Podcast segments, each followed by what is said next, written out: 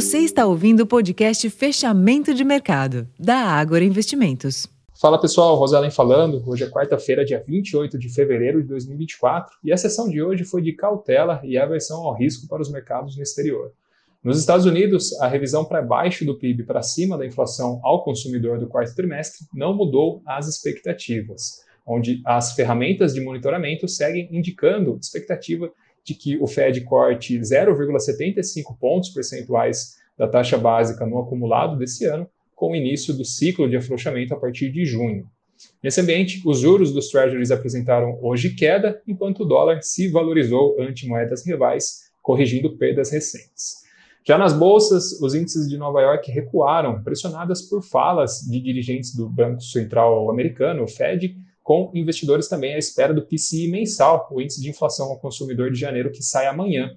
Esse indicador deve despertar muito mais atenção, uma vez que as informações podem reforçar o quadro de apostas para o afrouxamento monetário nos Estados Unidos.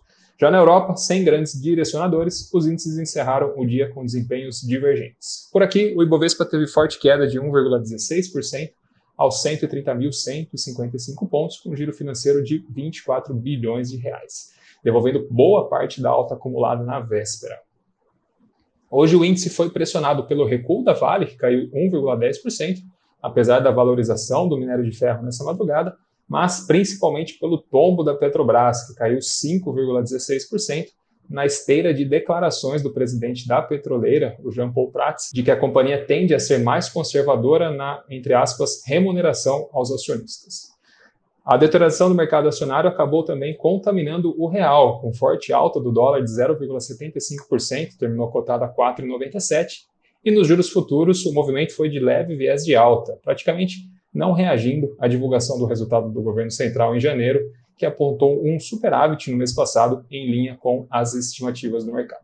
Bom, pessoal, esses foram os principais destaques da sessão desta quarta-feira. Para mais informações, acessem o nosso relatório fechamento de mercado já disponível lá no nosso portal, o Agora Insights.